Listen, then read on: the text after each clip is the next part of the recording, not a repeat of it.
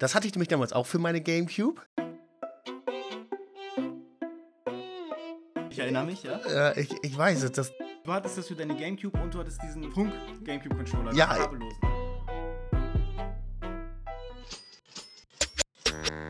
das ist auch eine, eine ganz witzige Side-Story, wie ich zu denen gekommen bin.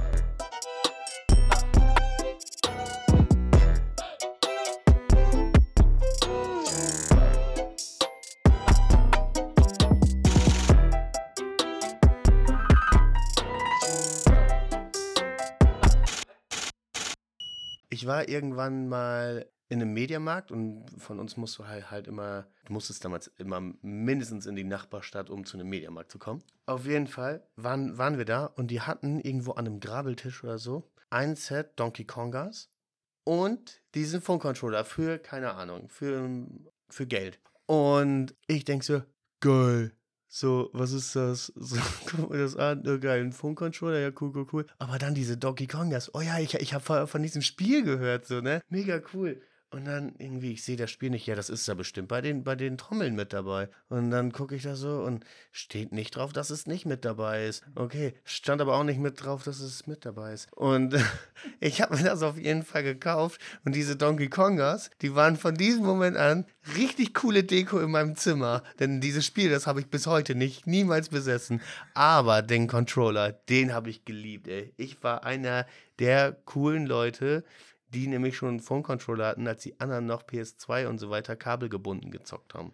Ich erinnere mich auf jeden Fall an deinen äh, kabellosen Controller. Aber zum Thema Donkey Konga, ich habe das vor ein paar Jahren, ich habe das bei eBay Kleinanzeigen äh, gesehen, Donkey Konga. Da gab es, es gibt zwei Versionen. Ich glaube in Japan sogar eine dritte, aber bei uns in Europa sind nur zwei rauskommen. Und da gab es beide Spiele mit zwei Donkey Kongas. Und, und es war wirklich sehr günstig. Ich habe es gekauft, weil die waren, die sahen aus wie neu, wie geleckt. Da dachte ich, ey, ist bestimmt eine geile Wertanlage, die holst du dir mal aus. Außerdem wolltest du das Spiel ja auch immer mal ausprobieren. Also das müssen wir auf jeden Fall auch nochmal spielen. Da habe ich auch richtig Bock drauf. Ja, das wollte ich dir gerade sagen, weil, und das ist jetzt ganz lustig, weil ich habe es tatsächlich vor zwei Wochen, weil es stand immer einfach nur hier rum. Vor zwei Wochen habe ich es dann mal zu meinen Eltern mitgenommen, mit meiner Schwester mal gespielt, weil ähm, ich habe dann überlegt, ob der kleine Michael, ob das vielleicht ein Spiel für den wäre, wenn er einfach auf diesen Kongas rumklopfen muss, ob das vielleicht schon für den was wäre. Dann haben wir das mal angeschlossen und ich muss sagen, das Spiel ist halt gar nicht mal so einfach. Also es ist auch etwas fordernd. Und also haben es ganz schnell festgestellt, dass es doch nichts für einen Zweijährigen ist. Das können wir auf jeden Fall. Es liegt jetzt aktuell bei meinen Eltern, aber wir können es ja jederzeit herholen und dann auf jeden Fall mal eine Runde Donkey Konga spielen. Also wenn du es noch nicht gespielt hast, dann können wir das auf jeden Fall auch mal nachholen. Und jetzt zurück von den Bongos wieder zu den Autoreifen, zum verbrannten Gummi. Und zwar hast du richtig gesagt, da wo Most Wanted endet, beginnt quasi Need for Speed Carbon. Und die erste Sequenz ist ja, man, man fährt durch die Nacht. Also das ist der erste Moment, okay, von dem Tag in Most Wanted sind wir jetzt wieder nachts unterwegs.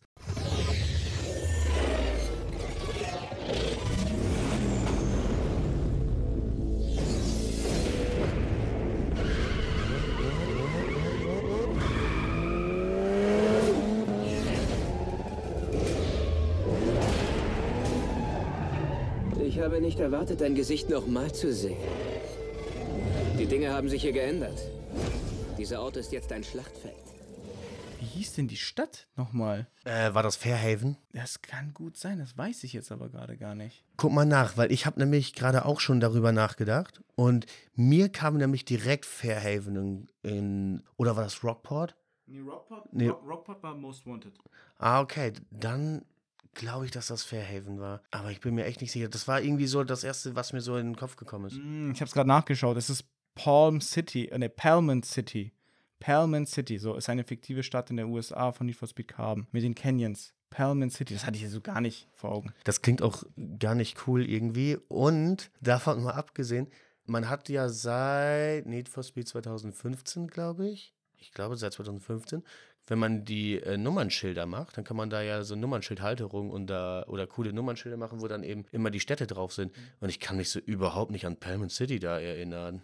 Ja, also ich muss sagen, ich, ich habe Need for Speed Carbon auch als sehr gutes Spiel in Erinnerung. Ich habe es in der Retrospektive jetzt bis heute tatsächlich auch häufiger gespielt als Need for Speed Most Wanted, weil ich die alten Most Wanted, äh, die alten Need for Speeds immer mal wieder gerne rausgeholt habe. Vor allem so Most Wanted Carbon, das waren für mich so die geilsten Titel. Ich hatte damals nur eine PlayStation 3 und auf der PlayStation 3 ist ja Most Wanted nie rausgekommen. In der damaligen Next Gen ist es nur für die 360 rausgekommen und für die PlayStation 3, da ging es erst mit Need for Speed Carbon los. Dementsprechend habe ich halt auf der PlayStation 3 Carbon ein paar Mal durchgespielt. Ich habe es auch bei meinem damaligen Kumpel auch auf dem PC nochmal durchgespielt. Dann hatte ich selber auf dem PC. Das heißt, insgesamt habe ich bis heute Carbon tatsächlich häufiger gespielt als Most Wanted sogar. Also zumindest öfter durchgespielt.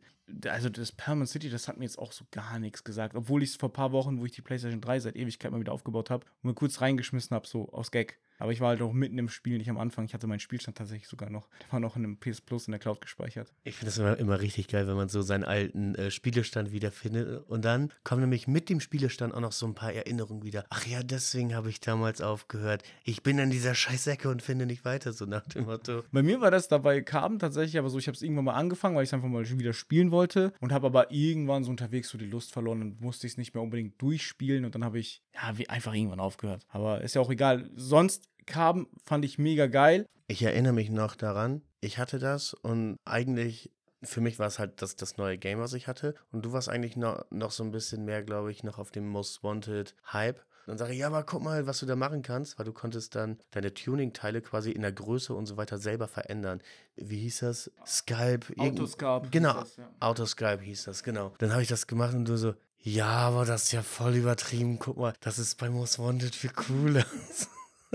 Das habe ich gar nicht mehr so vor Augen. Aber ja, dieses Autosculpt, das wurde so krass hochgehypt und eigentlich, wenn ich mich richtig erinnere, habe ich immer nur einfach alles auf Maximum gestellt. Das geht mir genauso. Oder Mitte, wenn Maximum einfach nur scheiße aussah. Aber so richtig, um sich wirklich die Zeit zu nehmen und da dann eine vernünftige Verhältnismäßigkeit und so weiter reinzubringen, ich glaube, die Zeit hat sich keiner genommen. Was ich, glaube ich, sehr cool fand, war bei den Felgen, weil du das dann konntest die Felgen halt größer machen, weil damals gab es noch nie, keine Felgengrößen von den Autos. Du konntest halt das Design der Felgen auswählen, also welche Felgen du drauf haben wolltest, aber du konntest die Größe nicht bestimmen. Und das war mit Autosculpt natürlich dann geiler, weil du dann endlich mal auch mal so riesige Teller haben konntest, wie es auch bei Pimp My Ride dann der Fall war. Und Spoiler, die so breit waren, dass da zwei Autos drunter gepasst hätten. Ja, also das war ganz äh, spannend. Was ich aber, aber was ich tatsächlich wirklich, wirklich interessant an dem Game fand, war die Idee mit den Canyons. Also, dass du quasi pro Gebiet erstmal äh, diese Crews herausfordern musstest, also immer die ganzen Rennen fährst, bis dann irgendwann der Crew-Boss oder der, der, der Chef des Gebietes dann irgendwann sich dazu herablässt, auch mal mit dir No-Name ein Rennen zu fahren im Canyon. Und dann hast du es halt am Ende gezeigt und hast halt sein Gebiet übernommen und dann warst du halt der Owner und der King in diesem Gebiet.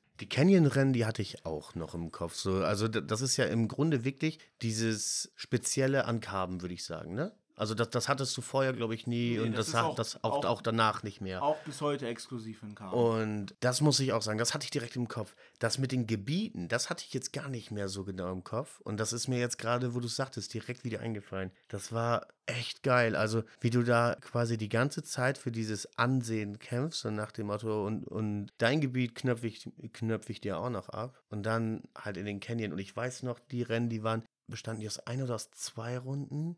Ich glaube tatsächlich, es waren immer zwei. Ich meine mich auch. Einmal fährt er vor, einmal fährst du vor oder irgendwie sowas, glaube ich. Ich bin mir jetzt auch gerade gar nicht sicher, ob man nicht zuerst ein normales Rennen fahren musste, bis man dann ein Canyon-Duell mit dem Boss machen konnte. Das, das kann auch sein. Ich habe es nicht mehr genau vor Augen. Auf jeden Fall weiß ich noch, manche waren einfach so scheiße, dass ich die einfach versucht habe, den Canyon runterzurammen. Einfach runtergerammt, dann war das Rennen direkt vor, vorbei, du hast gewonnen.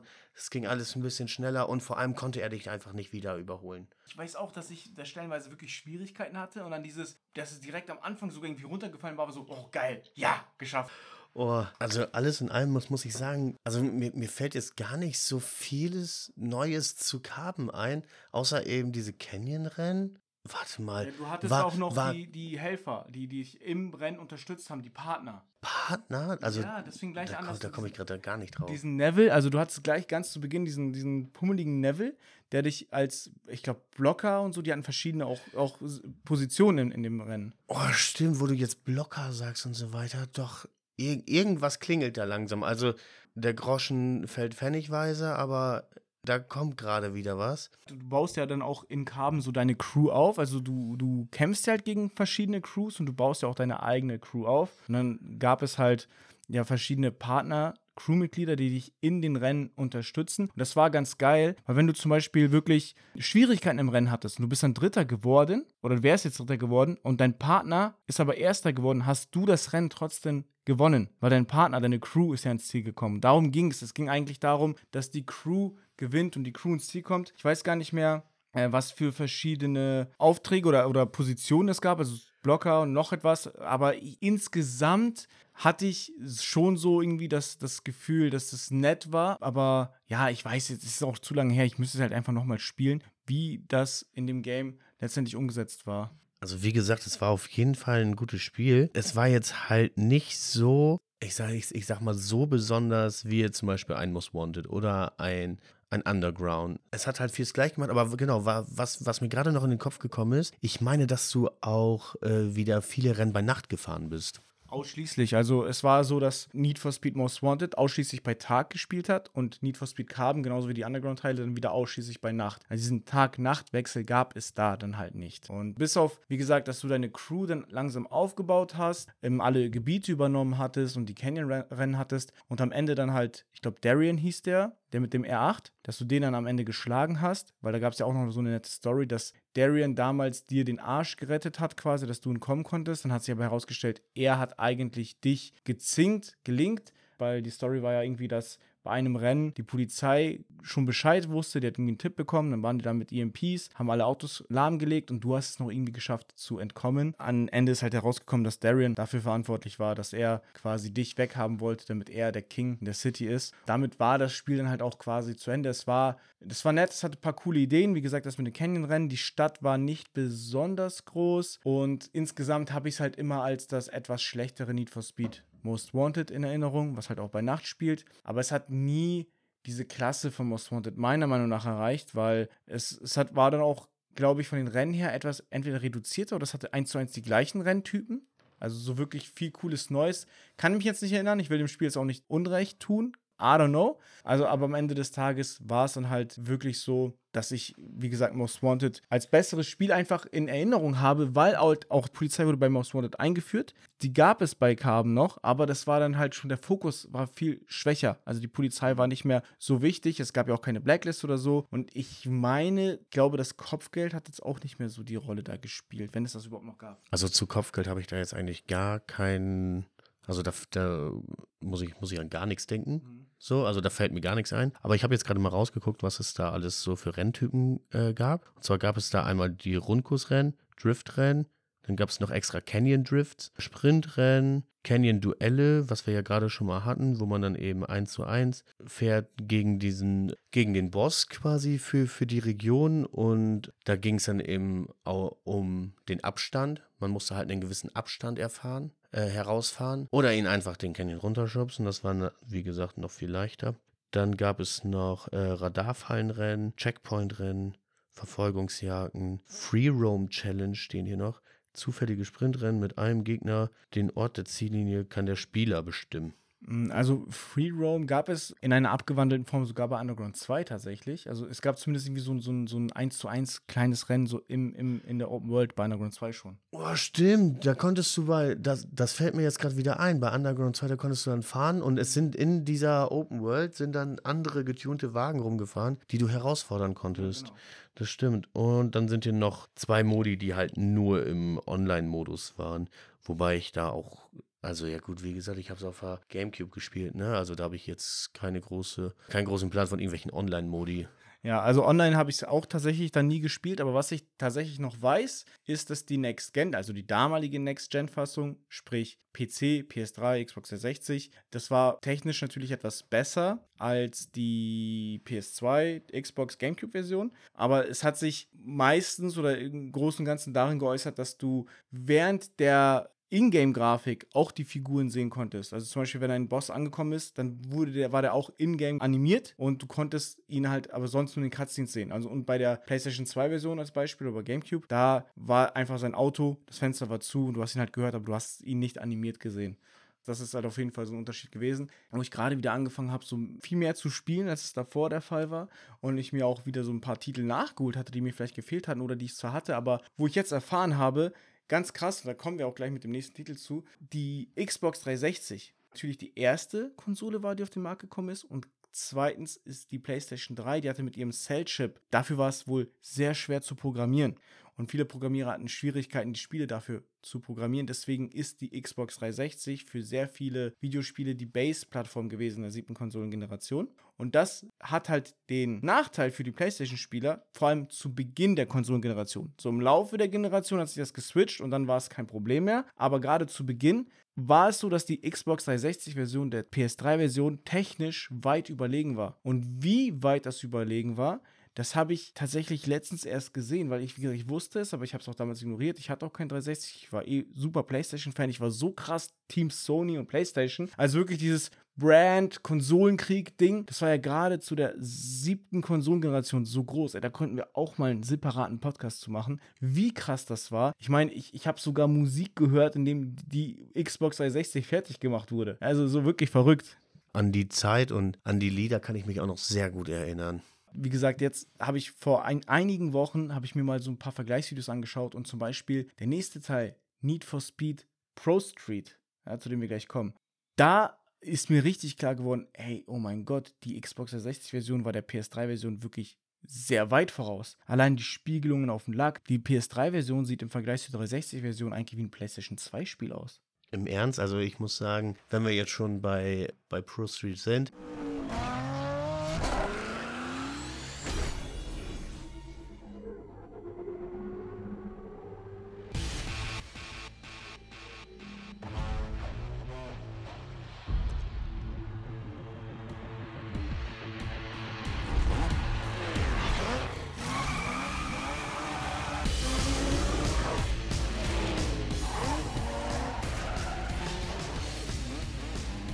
habe es auf dem DS Lite gespielt.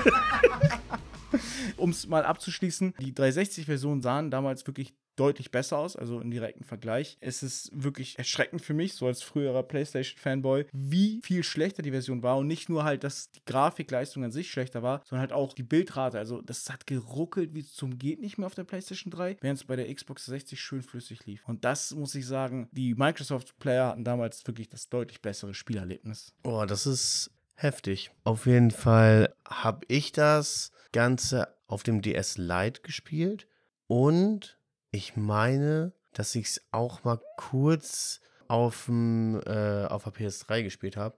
Aber ich habe ich hab das Ganze auch nur, ich glaube, zwei dreimal angefangen. Ich glaube, ich habe da in meinem Leben keine 15 Rennen gefahren. Dann würde ich sagen, an dieser Stelle machen wir jetzt erstmal eine ganz kurze Pause und dann sind wir gleich wieder da. Dann geht es nämlich mal weiter, dann steigen wir ein, weil auch da habe ich eine ganz coole Anekdote zu dem Spiel Need for Speed Pro Street. Das wäre dann der nächste Teil der Reihe, immer noch von Blackbox. Aber das war der Wendepunkt in der Need for Speed Serie. Da Need for Speed Pro Street war halt der Teil, der, man kann es halt so sagen, diese goldene Ära der Need for Speed Spiele beendet hat. Ja, er hat, es war ein starker Einschnitt und ja, in diesem Sinne würde ich sagen, wir sehen uns dann gleich. Wir machen kurz Päuschen. Bis gleich.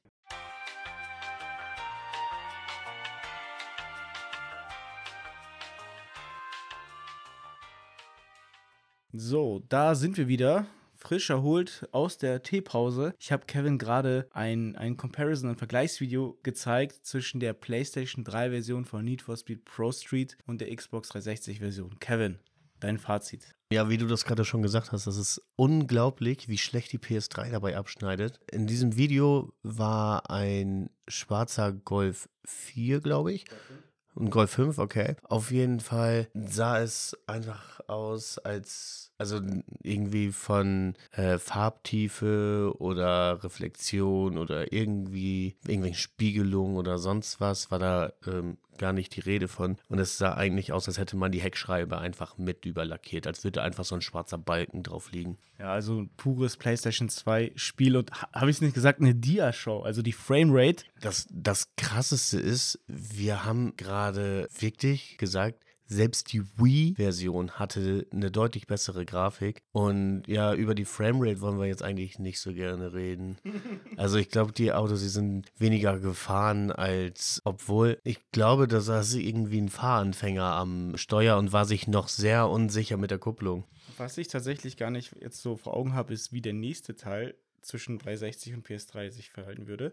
Aber dazu kommen wir alles selber zu seiner Zeit. Need for Speed Pro Street, auch entwickelt von Black Box, die halt die Underground-Teile gemacht haben. Und Need for Speed Pro Street kam im Jahr 2007 raus. Und 2007, das war ein Wendepunkt sowohl für Need for Speed Pro, äh, sowohl für die Need for Speed Serie, als auch tatsächlich für mich, weil das war eine Zeit, wo ich ja, neue Leute kennengelernt habe, sag ich mal, einen neuen Freundeskreis erschlossen habe. Und dann fing es auch so langsam an mit den Mädels. Und dementsprechend war das auch so eine Phase, wo das Videogaming so langsam abgeflacht ist. Noch nicht komplett, also dann gerade 2008 war nochmal ein phänomenales Jahr. Und GTA 4 habe ich gesuchtet bis zum geht nicht mehr. Aber langsam wurde es dann ab da tatsächlich weniger. Nichtsdestotrotz, im Jahr 2007, damals kam der erste Teaser-Trailer raus zu Need for Speed Pro Street. Da konnte man den, ich glaube, das war der Nissan RX7 kann das sein? Oder der 240? Also ich weiß, da, da war auf jeden Fall ein, ein, ein grünes Auto, konntest du da sehen. Und dieser Teaser-Trailer, ich da weiß, da saß hier bei Thorsten Schulte. Da haben wir bei dem auf dem PC, haben wir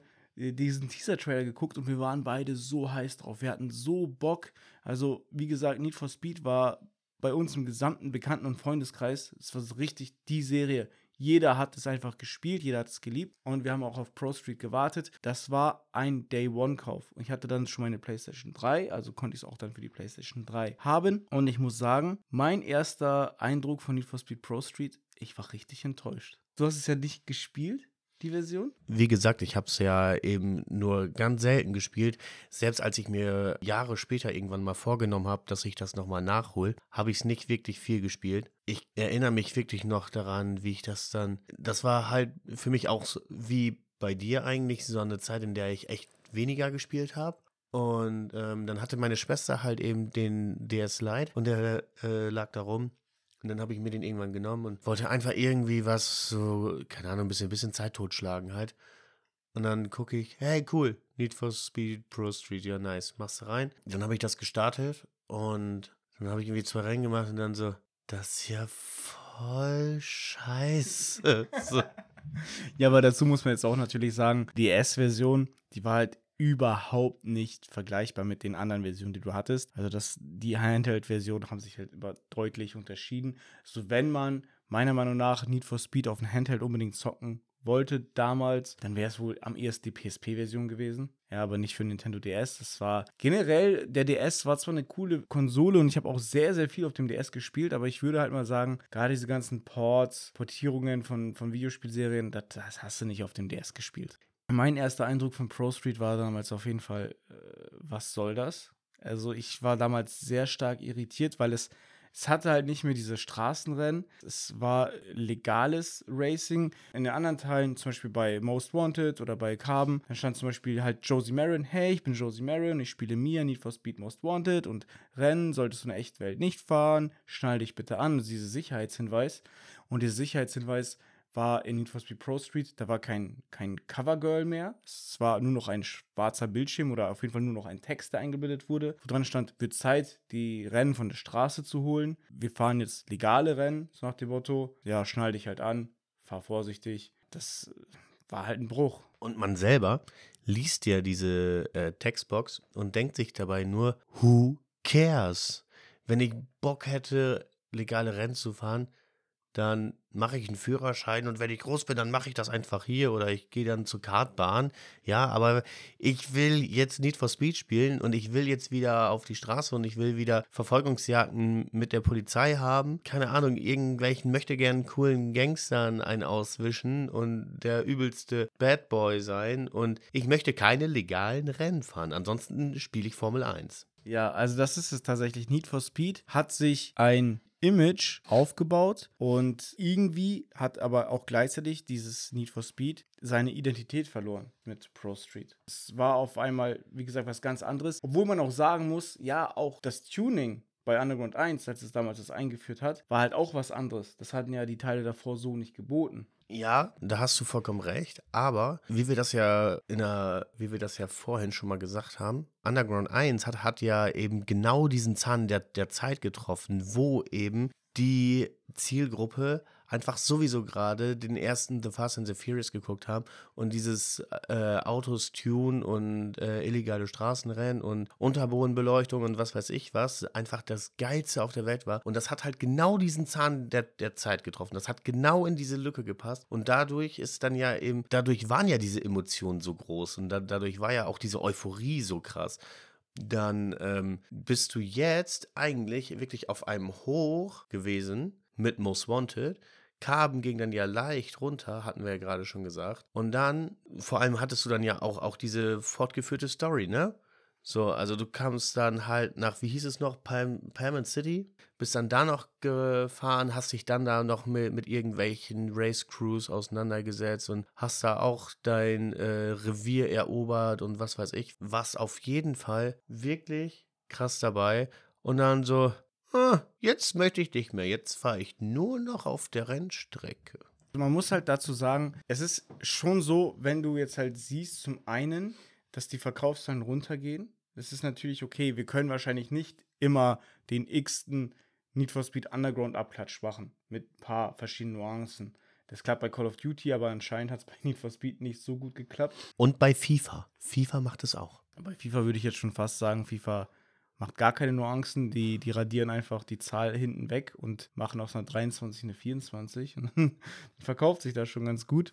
Mal ganz böse gesprochen. Mal Spaß beiseite. Ist vermutlich klar, dass irgendwie neu, frischer Wind neu reinkommen muss, weil ansonsten stirbt ja auch so eine Serie, wenn es halt wirklich immer nur das X ist. Wir sehen es auch in anderen Serien. Ähm, und das größte Problem, was Need for Speed da zu der Zeit vermutlich hatte, waren halt der Release-Rhythmus. Es ist ja jedes Jahr ein neues Spiel rausgekommen. Mindestens. Ja, wir hatten 2003 Underground 1, wir hatten 2004 Underground 2, wir hatten 2005 Most Wanted, was dann der Peak war. Dann hatten wir 2006 Carbon und 2007 kam dann schon halt Pro Street raus und das alles vom selben Entwickler.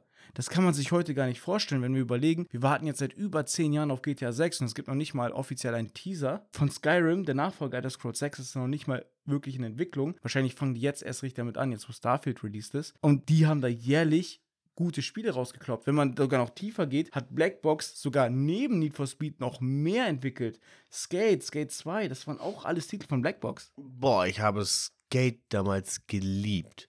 Also ich habe jetzt letztens nochmal drüber nachgedacht, ob ich mir nochmal Skate 2 oder noch oder noch eher Skate 3 hole. Wobei Skate 2 hatte diesen geilen Hall of Meat Modus, wo es einfach nur darum gegen sich spektakulär auf die Fresse zu legen und sich im besten Fall auch noch ein paar Knochen zu brechen. Und das war großartig. Ich bin mir nicht sicher, aber ich glaube, war das nicht der Modus, den du mir damals gezeigt hattest? Ja, ganz, ganz bestimmt. Ja, das kann gut sein. Ja, also wie gesagt, da dieser Entwickler Blackbox hat halt wirklich Spiele rausgekloppt, die dann halt auch wirklich auch erfolgreich und, und heute auch als gut gelten, in einem Rhythmus, den man sich heute überhaupt nicht mehr vorstellen kann. Und dass dann halt die Qualität langsam vielleicht auch runtergeht, das kann man sich dann halt auch vorstellen, weil, ja, jetzt, jetzt gehen wir mal dahin. Ich finde der Grundgedanke, den Pro Street mitgebracht hat, tatsächlich nicht verkehrt, weil ich habe jetzt vor einigen Wochen meine PlayStation 3 wieder rausgepackt und ich weiß nicht, welcher Teufel mich geritten hat, aber ich habe tatsächlich Pro Street wieder reingeschmissen. Dazu muss ich nämlich sagen, wo Pro Street damals rauskam, ich habe es gespielt, ich habe es auch zu einem gewissen Grad gespielt, aber ich habe es nicht mehr durchgespielt, weil irgendwo an einem Punkt hat es mich verloren. Es war zu anders und es war zu wenig das Tuning Street Racing Game, was der Alex von damals haben wollte. Und dementsprechend habe ich es irgendwann aufgehört und das war's. Und dann war Need for Speed für mich auch erst einmal Geschichte. Ich habe es zwar weiter verfolgt und ich habe auch die Spiele so gespielt, aber da gab es auch einen Bruch zwischen mir und Need for Speed, muss ich dann erstmal auch sagen. Aber wie gesagt, ich habe es jetzt vor ein paar Wochen nochmal reingeschmissen. Ich habe nicht viel gespielt, ich habe nur so die ersten paar Rennen gemacht. Pro Street hat tatsächlich so von der, wie soll ich sagen, von den Grundgedanken was sie sich dabei gedacht haben. Ein paar sehr, sehr interessante Ansätze. So als Beispiel, du konntest ja bei Most Wanted, Underground, wie sie alle hießen, fahren, gegen Wände rammen, gegen Gegner rammen, wie du wolltest. Da ist ja nie was passiert. Da ist ja nicht mal ein Kratzer am Lack. Und bei Pro Street war es tatsächlich so, jeder Crash mit einem Gegner, jeder, jedes Knallen gegen eine Leitplanke hat dafür gesorgt, dass sein Wagen Schaden genommen hat.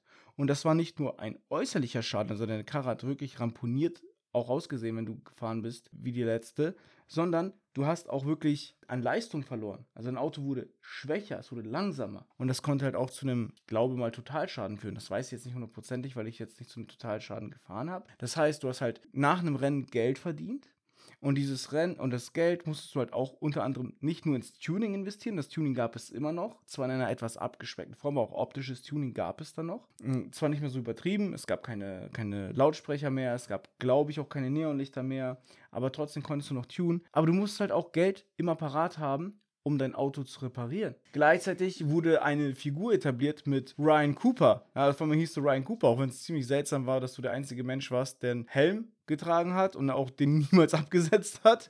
Aber Ryan Cooper, the one and only, war halt quasi auch eine Figur, die auch mal einen Namen hatte, weil davor war immer eine namenlose Person in den Teilen. Und das wusste ich gar nicht mehr, muss ich ehrlich sagen. Das ist komplett entfallen. Aber es gab diesen, jetzt fällt mir auch sein Name natürlich nicht mehr ein, Rio oder so. Das ist quasi dein, dein, dein Antagonist in Pro Street. Und es ist so, nachdem du das erste Rennen gewonnen hast, gibt es eine Cutscene, wo dann dieser, dieser Rio, ich nenne ihn jetzt mal Rio, ich hoffe, ich hoffe, der heißt auch so, auf jeden Fall, wo er dann auf der Bühne steht und, und der Sprecher so, hey, Ryan Cooper, ja, unser aufstrebender Star. Und dann steht dieser, dieser, dieser, dein Antagonist da und sagt so, ja, hm, ich konnte mir das kaum angucken, wie du gefahren bist. Was bist du überhaupt für einer? Boah, ein Wunder, dass du die Ziellinie gefunden hast. Also der hat dich da richtig krass gedisst und dann noch der Sprecher so, äh, okay, danke für deinen Kommentar. Also da hat man gemerkt, der Typ, der hat sich anscheinend von dir irgendwie auch angegriffen gefühlt, wollte dich nicht ernst nehmen, hat dich deine Öffentlichkeit so ein bisschen runtergemacht und es wurde halt auch versucht, wirklich ein Feindbild aufzubauen, ähnlich wie es Razer damals war in Most Wanted oder Darian in Carbon. Also da haben sie sich schon Mühe gegeben und halt auch gerade dieses, dieser Aspekt, dass dein Auto repariert werden muss, ist so ein Stück weit der Ersatz, die Schwierigkeit, was im Most Wanted das Äquivalent dazu war, dass du halt von der Polizei gefangen werden kannst. Dass du quasi dein Auto auch verlieren kannst. Es war zwar nicht so, dass du das Auto komplett weggeben kannst, um Over zu gehen, aber es war diese Gegenkomponente neben deinen Gegnern beim Fahren, halt auch noch mal mitgeschwungen ist, um den Schwierigkeitsgrad zu haben. Ich muss ganz ehrlich sagen, irgendwie Pro Street schafft es, obwohl ich es, wie gesagt, nie wirklich gespielt habe und damals auch, als ich es spielen wollte, recht, ja, oder relativ enttäuscht war, schafft es dieses Spiel immer interessant zu bleiben. Ich weiß nicht warum.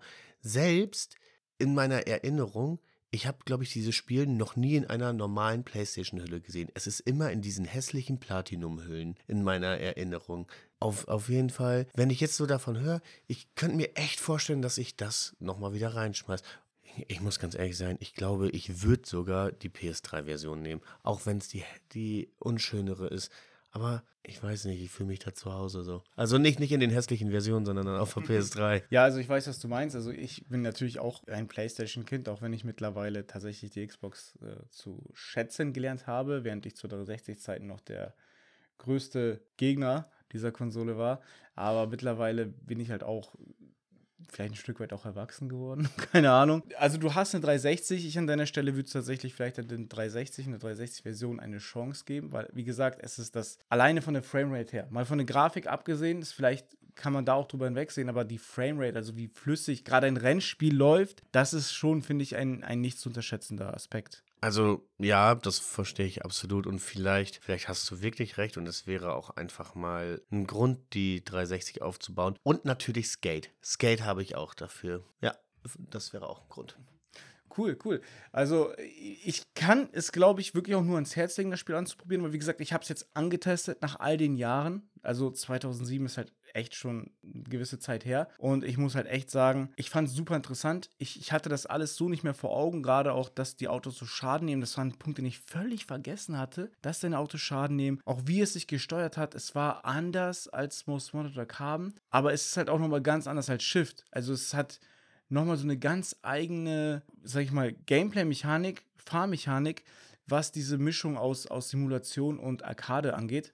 Und es gilt ja tatsächlich in der Need for Speed Community, in der Fanbase, so als Hidden Jam. Der ungeliebte Need for Speed Teil, der eigentlich, wenn man ehrlich ist, doch ganz gut ist. Und dementsprechend, ich habe das Spiel auch nicht durchgespielt, aber bei mir steht es auf jeden Fall auf der Bucketlist. Das ist definitiv ein Titel, den ich mal in der nächsten Zeit angehen werde und auch, ja, einfach mal durchspielen werde. Also ich, ich finde es sowieso interessant, ähm, immer wieder auf, auf ältere Spiele äh, zurückzuschauen. Klar, wir sind jetzt deutlich weiter mit der PS5 und der Series X, aber ich habe auch einfach in letzter Zeit, muss ich ehrlich gestehen, unglaublich viel mit der PS3 gehabt. Das ist alleine dieser Punkt, wenn ich die PS3 anmache, dann dieses ah, es ist so gut. Kennst du noch den ursprünglichen Bootscreen von der PlayStation 3? Weil die, die PS1 hat ja dieses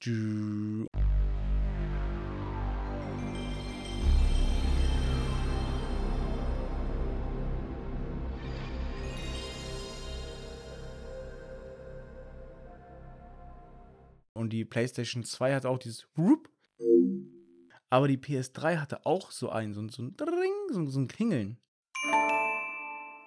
Kennst du den noch? Ich bin mir nicht sicher, weil ähm, zu Beginn der PS3-Ära oder auch schon, also die PS2 zum Beispiel habe ich gar nicht besessen. Die hatte äh, mein großer Bruder damals. Ich hatte dann zeitweise eine GameCube, aber auch nur, weil die eben so extrem günstig war. Die habe ich von meiner Oma damals geschenkt bekommen für äh, 100 Euro. Dann durfte ich mir aussuchen. Dann war da Mario Kart Double Dash dabei. Und ich habe das Ganze auch nur zum Geburtstag und zu Weihnachten zusammenbekommen. Ja, die PS3, die habe ich dann später auch nur wegen Modern Warfare 2 bekommen. Damals habe ich für die Konsole, weil ich die unbedingt haben wollte und die einfach viel zu teuer für mich war. Und ich wusste, wenn ich dann meine Eltern fragten, so, ja, kaufst du mir die? So, dann hätten die mir auch gesagt, ja, pack die mal in den Kopf. Aber ich war dann so klug und habe meine jugendliche Manipulationsgabe genutzt und habe mehr oder,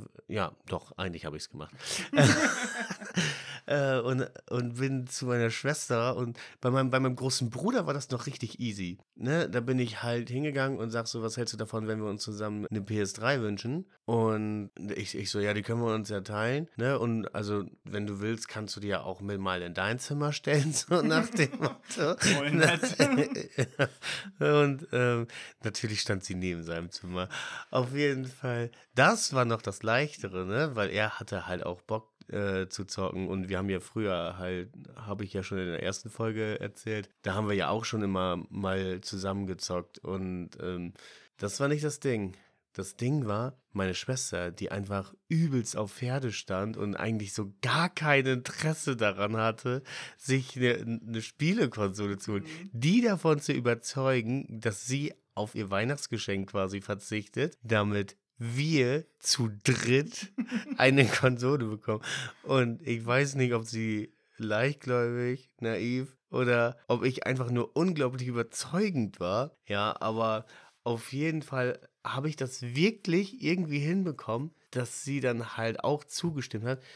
Und mit ihr habe ich, glaube ich, sogar auf der Konsole mehr gespielt als mit meinem Bruder. Obwohl ich dazu noch eben sagen muss, das war aber auch vor allem äh, Little Big Planet. Aber als ich dann eben wieder in die PlayStation, meine PlayStation-Zeit quasi wiederbelebt habe, das war, boah, war das 2009 oder so? Also, oder 2000, ja, irgendwie so um den Dreh, weil ähm, auf jeden Fall hatte ich FIFA 09 mit bei, äh, also das, das war halt ein Bundle mit der PS3, Slim schon. Von daher kenne ich diesen Urtypen gar nicht von, von diesem Willkommensbildschirm. Dieser originale Bootscreen, der wurde dann halt auch wirklich recht schnell wegrationalisiert, sage ich mal. Ich, es hieß, glaube ich, damals in der offiziellen Begründung, einfach weil die Games schneller laden. Ja, keine Ahnung. Auf jeden Fall. Der war, muss ich sagen, vielleicht liegt es auch daran, dass man den nicht so lange mitbekommen hat, aber ich persönlich fand ihn jetzt auch nicht so ikonisch wie zum Beispiel den von der PlayStation 2 oder den von der PlayStation 1.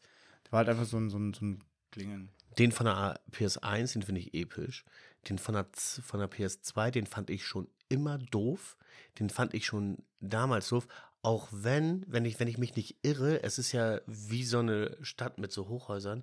Und ich glaube, diese Hochhäuser sind ja die Spielstände auf deiner ja, Memory Card. Genau, genau. Das ist so ein kleines verstecktes Easter Egg. Ich weiß nicht genau, ob es die Spielstände waren oder nicht. Das stimmt. Aber ich meine ja gar nicht den Bootscreen, sondern wenn du ein Spiel startest ja, dann, genau, dann, dann, dann, genau, dann, Dann- ist dieses PlayStation-Logo, der Schriftzug. Genau, aber das, das sind dann ja, also erst hat er ja quasi diesen Ladeschirm mit, mit diesen Speicherständen, die aussehen wie so eine Stadt, so, diese Hochhäuser. Und dann verdreht sich das, glaube ich, irgendwie alles so und wird dann zu PS2 und dann löst sich das, glaube ich, wieder auf und dann geht es ins Spiel. Irgendwie so ist das, glaube ich, bei der PS2. Aber wie gesagt, das, was ich meine, ist, wenn du wirklich ein Spiel in der Konsole hast und ganz zu Beginn kommt dieses Boop, ganz kurz, wo dann das PlayStation 2 Logo halt erscheint mit einem kurzen Soundgeräusch und das gab es dann halt auch bei der PlayStation 3. Und das haben die dann recht schnell, wie gesagt, weg, rationalisiert. Und seitdem gibt es das auch nicht mehr. Also bei der PlayStation 4, PlayStation 5 haben wir sowas gar nicht. Also, wie gesagt, wie sind wir jetzt überhaupt dahin gekommen zu, zu der PlayStation 3 und dem Bootscreen? Ich bin mir jetzt echt nicht mehr sicher. Wie sind wir denn jetzt da hingekommen? Wir hatten die Diskussion, wenn ich äh, Pro Street nachhole, ob ich das denn jetzt auf der PS3 mache oder auf der Xbox 360. Ja, ja, da haben wir ja gesagt, es wäre auf jeden Fall die klügere Idee, das auf der 360 zu machen. Gerade du als auch Trophy Hunter, dir entgeht nichts. Im Gegenteil, du hast tatsächlich einen Titel, wo du mal anfangen kannst, deinen Gamerscore langsam aufzubauen. Hat Pro Street keine Trophäen? Nee. Ich hätte jetzt gedacht, dass das der erste Need for Speed Teil mit Trophäen ist. Mm, Nee, der hat keinen, der hat keinen Trophäen-Support. Ich bin sogar, also Trophäen kam 2008, en- mit irgendwann im Laufe 2008 oder sogar 2009 kam, wurde der Trophäen-Support erst freigeschaltet. Auf jeden Fall, wie gesagt, Pro Street hat definitiv noch keinen Trophäen-Support und das bedeutet, dass halt erst der Nachfolger Need for Speed Shift das erste Need for Speed mit Trophäen ist. Aber nee, warte mal kurz. Das stimmt nicht. Undercover kommt Undercover, danach. Undercover kam davor, genau. Und Undercover war dann das erste mit Trophäen. Genau, und dazu werden wir auch noch ganz viel sagen Ja, müssen. dazu kommen. dazu kommen wir gleich. Äh, das zu Pro Street, da können wir vielleicht, das wäre auch interessant an euch, wenn ihr da mehr zu hören wollt, wenn wir, wenn wir uns dann jetzt hinsetzen und vorzugsweise auf der 360 Need for Speed Pro Street nachholen, vielleicht können wir nochmal einen, ge- gegebenenfalls einen separaten Podcast machen, wo wir wirklich halt detailliert nur auf Pro Street äh, eingehen und nur über dieses Spiel sprechen, weil jetzt handeln wir ja die ganze Serie ab. Aber gerade wenn ein Titel, den ich der bei mir so lange her ist und den ich eh nie durchgespielt habe und du den noch nie gespielt hast und quasi auch du for, viel mehr Need for Speed Fan, würde ich mal behaupten, als ich bist. Es wäre doch dann interessant, wie jetzt im Jahr 2023, dann vermutlich 24, wie dann der Blick heute auf Need for Speed Pro Street ist. Also ich glaube, das wäre schon interessant. Ansonsten lass uns mal dahin kommen. Need for Speed Undercover. Wir suchen nach Beweisen, dass wertvolle Fahrzeuge vor ein paar Wochen aus einer Schiffsladung bei den Docks gestohlen wurden. Damit könnten wir ein Netzwerk von Autoschiebern in mehreren Ländern überführen. Und wir vermuten, dass die Fahrzeuge im Besitz einer dieser Straßenbanden sind. Die suchen gerade einen Top-Fahrer. Dein Job ist zu fahren. Mein Job ist, dich einzuschleusen. Nicht mehr und nicht weniger. Gehen wir.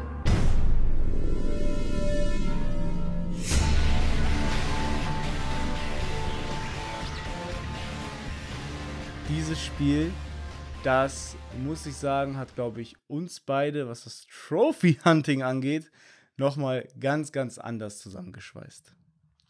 Also, ich muss ganz ehrlich sagen, wenn ich an dieses Spiel denke, da rollen sich mir fast die Zehennägel hoch. Ohne Scheiß, das, das war so eine Scheißarbeit. Es gibt ein weinendes und ein lachendes Auge auf jeden Fall. Ja, das, das Lachende ist auf jeden Fall, dass wir diese Platin-Trophäe irgendwann geholt haben. Und ich weiß gar nicht, wie wir auf diese dumme Idee gekommen sind. Wahrscheinlich war das Spiel gerade günstig und wir haben uns gesagt, ja, das haben wir ja noch, noch nie gespielt. Ich weiß es auch nicht mehr so genau. Ich, ich kann mich nur noch so halb daran erinnern, dass ich irgendwie an Need for Speed Undercover gekommen bin, aber ohne Hülle. Erinnerst du dich? Ich hatte nicht mal eine Verpackung. Ich hatte wirklich nur die reine Blu-ray auf der PlayStation 3. Und dann habe ich gesagt, ja, ich, ich wollte das auf wahrscheinlich nochmal spielen. Ich habe es damals nicht gespielt, weil ich hatte es auf dem PC bei einem Kollegen mal gesehen und irgendwie hat es mich schon so nicht angesprochen. Ich hatte ja, wie gesagt, Pro Street mal abgebrochen, habe dann bei ihm Undercover gesehen. Ich, ich wollte gerne zu diesen illegalen Straßenrennen zurück und das hat ja Undercover im Großen und Ganzen geboten.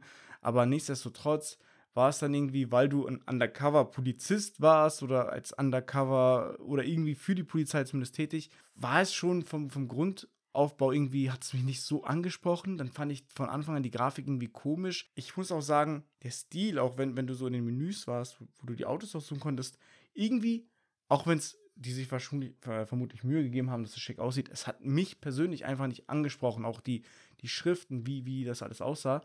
Es, es, ich fand es nicht geil. Ich fand es nicht cool, aber irgendwie wollte ich dann vielleicht da Platin machen und dann, weil es wurde dir da zu dem Zeitpunkt überall für 3, 4, 5 Euro hinterhergeworfen.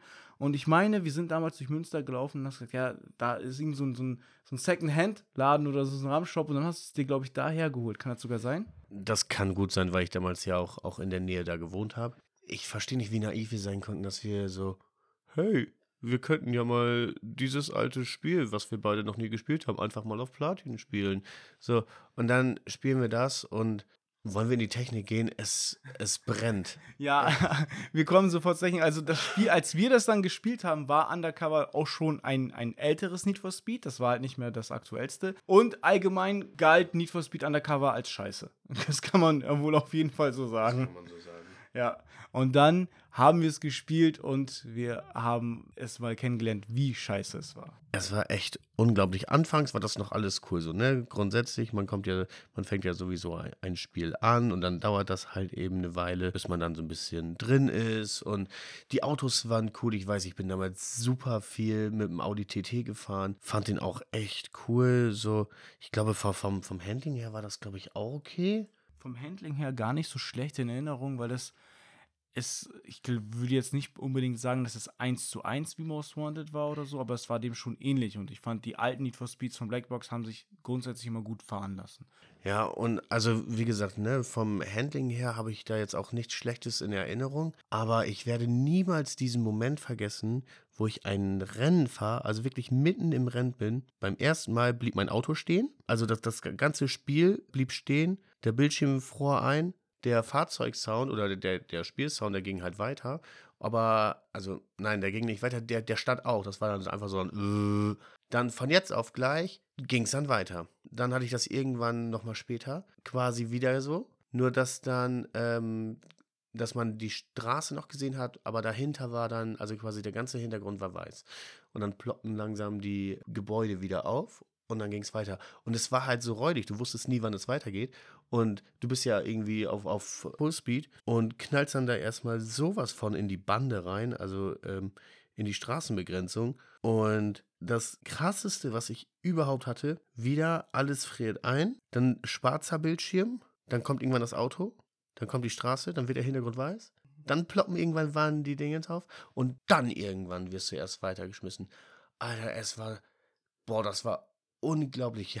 Aber wir waren ja auch schon relativ weit, so jetzt mit den Trophies, dass ich mir gedacht habe, und wir, wir spielen das jetzt noch zu Ende. Boah, richtig dummes Erlebnis. Du fährst damit, ich weiß nicht, welches Auto das war, ich fahre so mit 250 Sachen da lang und auf einmal knallt mein Auto volle Pulle gegen eine unsichtbare Wand auf offener Straße. Mein Auto wird respawned. Es dauert einfach ewige Sekunden, bis ich wieder losfahren kann. In der Zeit überholen mich alle Gegner. Was war passiert?